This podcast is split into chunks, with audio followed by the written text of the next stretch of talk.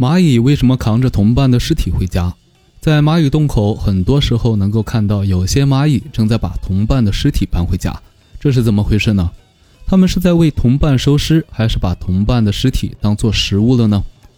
众所周知，蚂蚁是一种社会性很强的昆虫，但它们并不是通过语言进行交流，它们会通过身体发出来的信息素来进行交流沟通。